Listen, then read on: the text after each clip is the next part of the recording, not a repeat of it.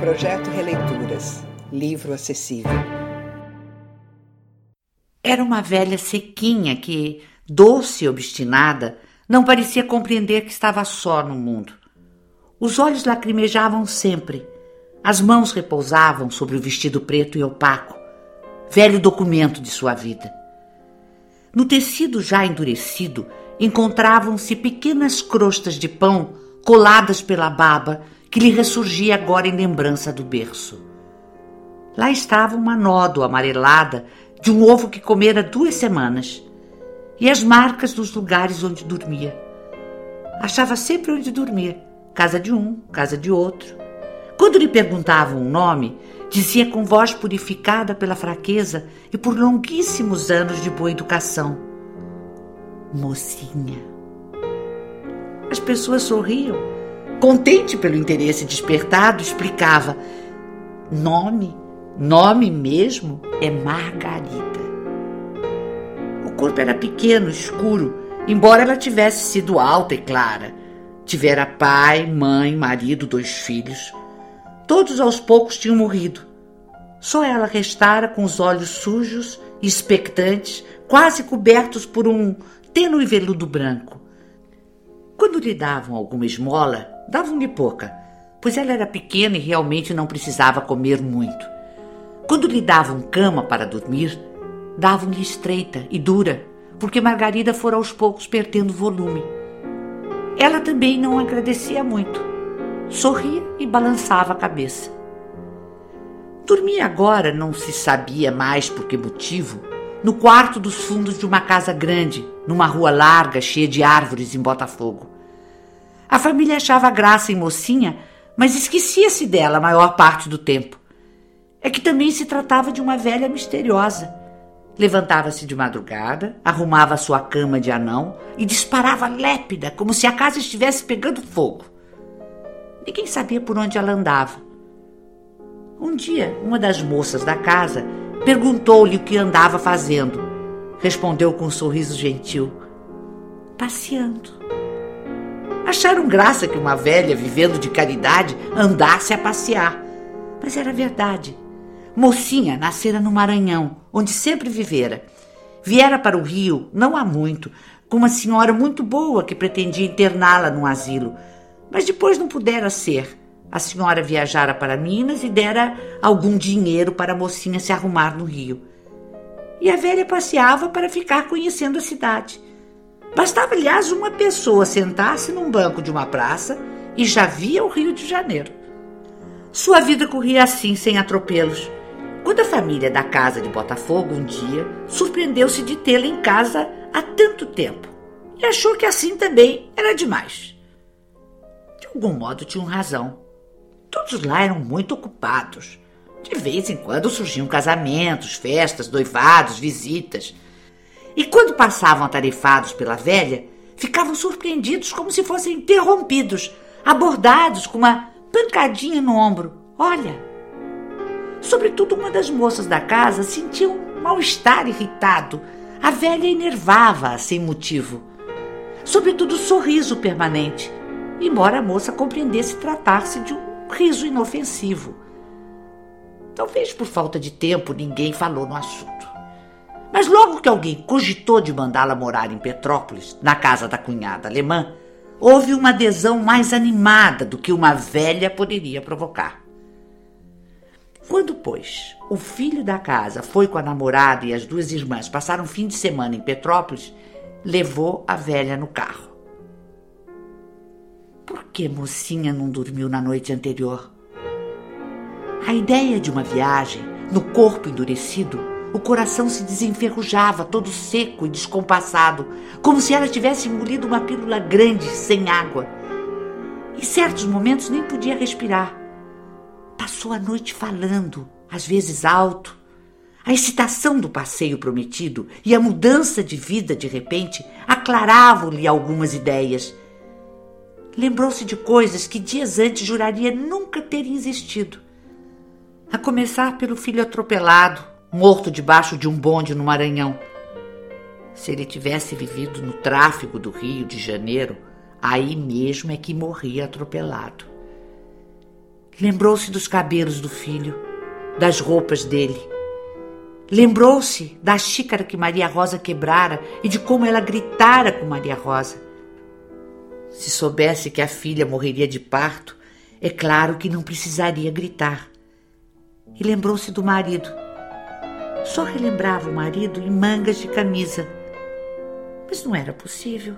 Estava certa de que ele ia à repartição com uniforme de contínuo, ia a festas de paletó, sem falar que não poderia ter ido ao enterro do filho e da filha em mangas de camisa. A procura do paletó do marido ainda mais cansou a velha que se virava com leveza na cama. De repente descobriu que a cama era dura. Cama dura! Disse bem alto no meio da noite. É que se sensibilizara toda. Partes do corpo de que não tinha consciência há longo tempo reclamavam agora sua atenção.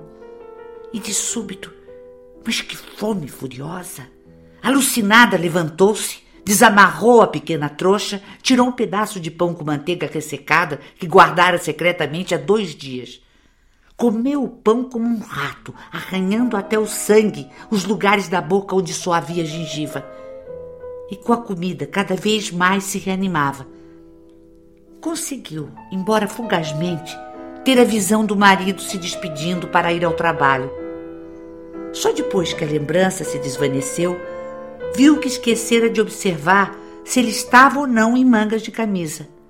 Deitou-se de novo, coçando-se toda ardente. Passou o resto da noite nesse jogo de ver por um instante depois não conseguir ver mais. De madrugada adormeceu e pela primeira vez foi preciso acordá-la. Ainda no escuro, a moça veio chamá-la, de lenço amarrado na cabeça e já de maleta na mão. Inesperadamente, mocinha pediu uns instantes para pentear os cabelos. As mãos trêmulas seguravam o pente quebrado. Ela se penteava, ela se penteava. Nunca fora mulher de passear sem antes pentear bem os cabelos. Quando enfim se aproximou do automóvel, o rapaz e as moças se surpreenderam com seu ar alegre e com os passos rápidos. Tem mais saúde do que eu, brincou o rapaz. A moça da casa ocorreu. E eu que até tinha pena dela. Mocinha sentou-se junto da janela do carro, um pouco apertada pelas duas irmãs acomodadas no mesmo banco. Nada dizia sorria. Mas quando o automóvel deu a primeira arrancada, jogando-a para trás, sentiu dor no peito. Não era só por alegria, era um dilaceramento. O rapaz virou-se para trás. Não vai enjoar, vovó. As moças riram, principalmente a que se sentaram na frente, a que de vez em quando encostava a cabeça no ombro do rapaz. Por cortesia, a velha quis responder, mas não pôde. Quis sorrir, não conseguiu. Olhou para todos com olhos lacrimejantes, o que os outros já sabiam que não significava chorar. Qualquer coisa em seu rosto amorteceu um pouco a alegria da moça da casa e deu-lhe um ar obstinado. A viagem foi muito bonita. As moças estavam contentes. Mocinha agora já recomeçara a sorrir. Embora o coração batesse muito, tudo estava melhor. Passaram por um cemitério, passaram por um armazém, árvore, duas mulheres, um soldado, gato. Letras. Tudo engolido pela velocidade. Quando Mocinha acordou, não sabia mais onde estava. A estrada já havia amanhecido totalmente, era estreita e perigosa. A boca da velha ardia, os pés e as mãos distanciavam-se gelados do resto do corpo. As moças falavam, a da frente apoiar a cabeça no ombro do rapaz. Os embrulhos despencavam a todo instante. Então, a cabeça de mocinha começou a trabalhar. O marido apareceu-lhe de paletó. Achei. Achei. O paletó estava pendurado o tempo todo no capite. Lembrou-se do nome da amiga de Maria Rosa, daquela que morava de fronte, Elvira. e a mãe de Elvira até era aleijada. As lembranças quase lhe arrancavam uma exclamação. Então ela movia os lábios devagar e dizia baixo algumas palavras. As moças falavam. Ah, obrigada, um presente desses eu rejeito. Foi quando mocinha começou finalmente a não entender. O que fazia ela no carro? Como conhecera seu marido e onde? Como é que a mãe de Maria Rosa e Rafael, a própria mãe deles, estava no automóvel com aquela gente? Logo depois acostumou-se de novo. O rapaz disse para as irmãs: Acho melhor não pararmos de frente para evitar histórias. Ela salta do carro, a gente ensina aonde é, ela vai sozinha e dá o recado de que é para ficar. Uma das moças da casa perturbou-se. Receava que o irmão, com uma incompreensão típica de homem, falasse demais diante da namorada. Eles não visitavam mais o irmão de Petrópolis e muito menos a cunhada. É sim, interrompeu a tempo antes que ele falasse demais. Olha, mocinha, você entra por aquele beco e não há como errar. Na casa de tijolo vermelho, você pergunta por Arnaldo, meu irmão. Ouviu? Arnaldo. Diz que lá em casa você não podia mais ficar. Diz que na casa de Arnaldo tem lugar e que você até pode vigiar um pouco o garoto. Viu? Mocinha desceu do automóvel e durante um tempo ainda ficou de pé, mas parando entontecida sobre rodas. O vento fresco soprava-lhe a saia comprida por entre as pernas. Arnaldo não estava. Mocinha entrou na saleta, onde a dona da casa, com o um pano contra pó amarrado na cabeça, tomava café. Um menino louro, de certo aquele que Mocinha deveria vigiar, estava sentado diante de um prato de tomates e cebolas e comia sonolento, enquanto as pernas brancas e sardentas balançavam-se sob a mesa. A alemã encheu-lhe o prato de mingau de aveia, empurrou-lhe na mesa pão torrado com manteiga. As moscas uniam. Mocinha estava fraca. Se bebesse um pouco de café quente, talvez passasse o frio no corpo. A mulher alemã examinava de vez em quando em silêncio não acreditara na história da recomendação da cunhada, embora de lá tudo fosse de se esperar. Mas talvez a velha tivesse ouvido de alguém o endereço, até num bonde, por acaso. Isso às vezes acontecia. Bastava abrir um jornal e ver o que acontecia. É que aquela história não estava nada bem contada. E a velha tinha um ar sabido. Nem sequer escondia o sorriso. O melhor seria não deixá-la sozinha na saleta com um armário cheio de louça nova. Preciso antes tomar café, disse-lhe. Depois que meu marido chegar, veremos o que se pode fazer. A mocinha não entendeu muito bem, pois ela falava como gringa, mas entendeu que era para continuar sentada. O cheiro de café dava-lhe vontade e uma vertigem que escurecia a sala toda. Os lábios ardiam secos e o coração batia todo independente. Café, café, olhava ela sorrindo e lacrimejando. A seus pés o cachorro mordia a própria pata, rosnando. A empregada, também meio gringa, alta, de pescoço muito fino e seios grandes, a empregada trouxe um prato de queijo branco e mole. Sem uma palavra, a mãe esmagou bastante o queijo no pão torrado e empurrou para o lado do filho. O menino comeu tudo e, com a barriga grande, agarrou um palito e levantou-se. Mãe, sem cruzeiros. Não, para quê? Chocolate. Não, amanhã é que é domingo. Uma pequena luz iluminou mocinha. Domingo? Que fazia naquela casa em vésperas de domingo? Nunca saberia dizer mas bem que gostaria de tomar conta daquele menino. Sempre gostara de criança loura. Todo menino louro se parecia com o menino Jesus. O que fazia naquela casa?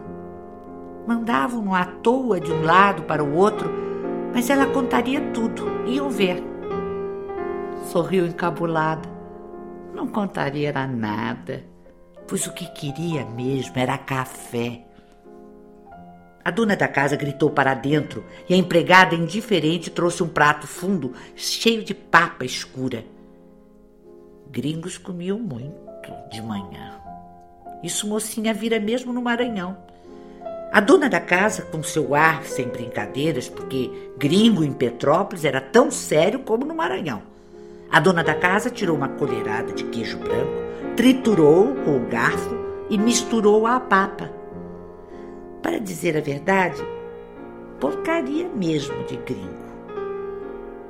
Pôs-se então a comer, absorta, com o mesmo ar de fastio que os gringos do Maranhão têm. Mocinho olhava. O cachorro rosnava às pulgas. Afinal, Arnaldo apareceu em pleno sol, a cristaleira brilhando. Ele não era louro. Falou em voz baixa com a mulher e, depois de demorada confabulação, informou firme e curioso para a mocinha. Não pode ser, não. Aqui não tem lugar, não.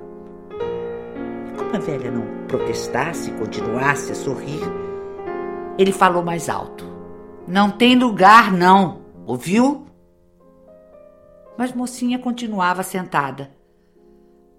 Arnaldo ensaiou um gesto Olhou para as duas mulheres na sala e vagamente sentiu o cômico do contraste. A esposa esticada e vermelha, e mais adiante a velha murcha e escura, com uma sucessão de peles secas penduradas nos ombros. Diante do sorriso malicioso da velha, ele se impacientou. E agora estou muito ocupado. Eu lhe dou dinheiro e você toma o trem para o Rio, ouviu? Volta para a casa de minha mãe. Chega lá e diz: Casa de Arnaldo não é asilo, viu? Aqui não tem lugar. Diz assim: Casa de Arnaldo não é asilo, não, viu? Mocinha pegou no dinheiro e dirigiu-se à porta. Quando Arnaldo já ia se sentar para comer, Mocinha reapareceu. Obrigada. Deus lhe ajude. Na rua, de novo, pensou em Maria Rosa, Rafael o marido. Não sentia a menor saudade, mas lembrava-se. Dirigiu-se para a estrada, afastando-se cada vez mais da estação. Sorriu como se pregasse uma peça a alguém. Em vez de voltar logo, ia antes passear um pouco. Um homem passou. Então, uma coisa muito curiosa e sem nenhum interesse foi iluminada. Quando ela era ainda uma mulher, os homens. Não conseguia ter uma imagem precisa das figuras dos homens, mas viu a si própria com blusas claras e cabelos compridos. A sede voltou-lhe queimando a garganta. O sol ardia, faiscava em cada seixo branco. A estrada de Petrópolis é muito bonita. No chafariz de pedra negra e molhada, em plena estrada, uma preta descalça encheu uma lata de água. Mocinha ficou parada espreitando. Viu depois a preta reunir as mãos em concha e beber.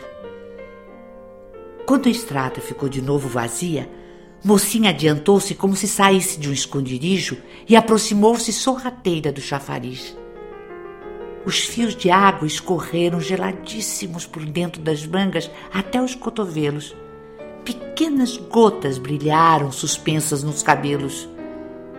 Saciada, espantada, continuou a passear com os olhos mais abertos, em atenção às voltas violentas que a água pesada dava no estômago, acordando pequenos reflexos pelo resto do corpo como luzes. A estrada subia muito. A estrada era mais bonita que o Rio de Janeiro e subia muito. Mocinha sentou-se numa pedra que havia junto de uma árvore para poder apreciar. O céu estava altíssimo, sem nenhuma nuvem, e tinha muito passarinho que voava do abismo para a estrada. A estrada branca de sol se estendia sobre um abismo verde. Então, como estava cansada, a velha encostou a cabeça no tronco da árvore e morreu.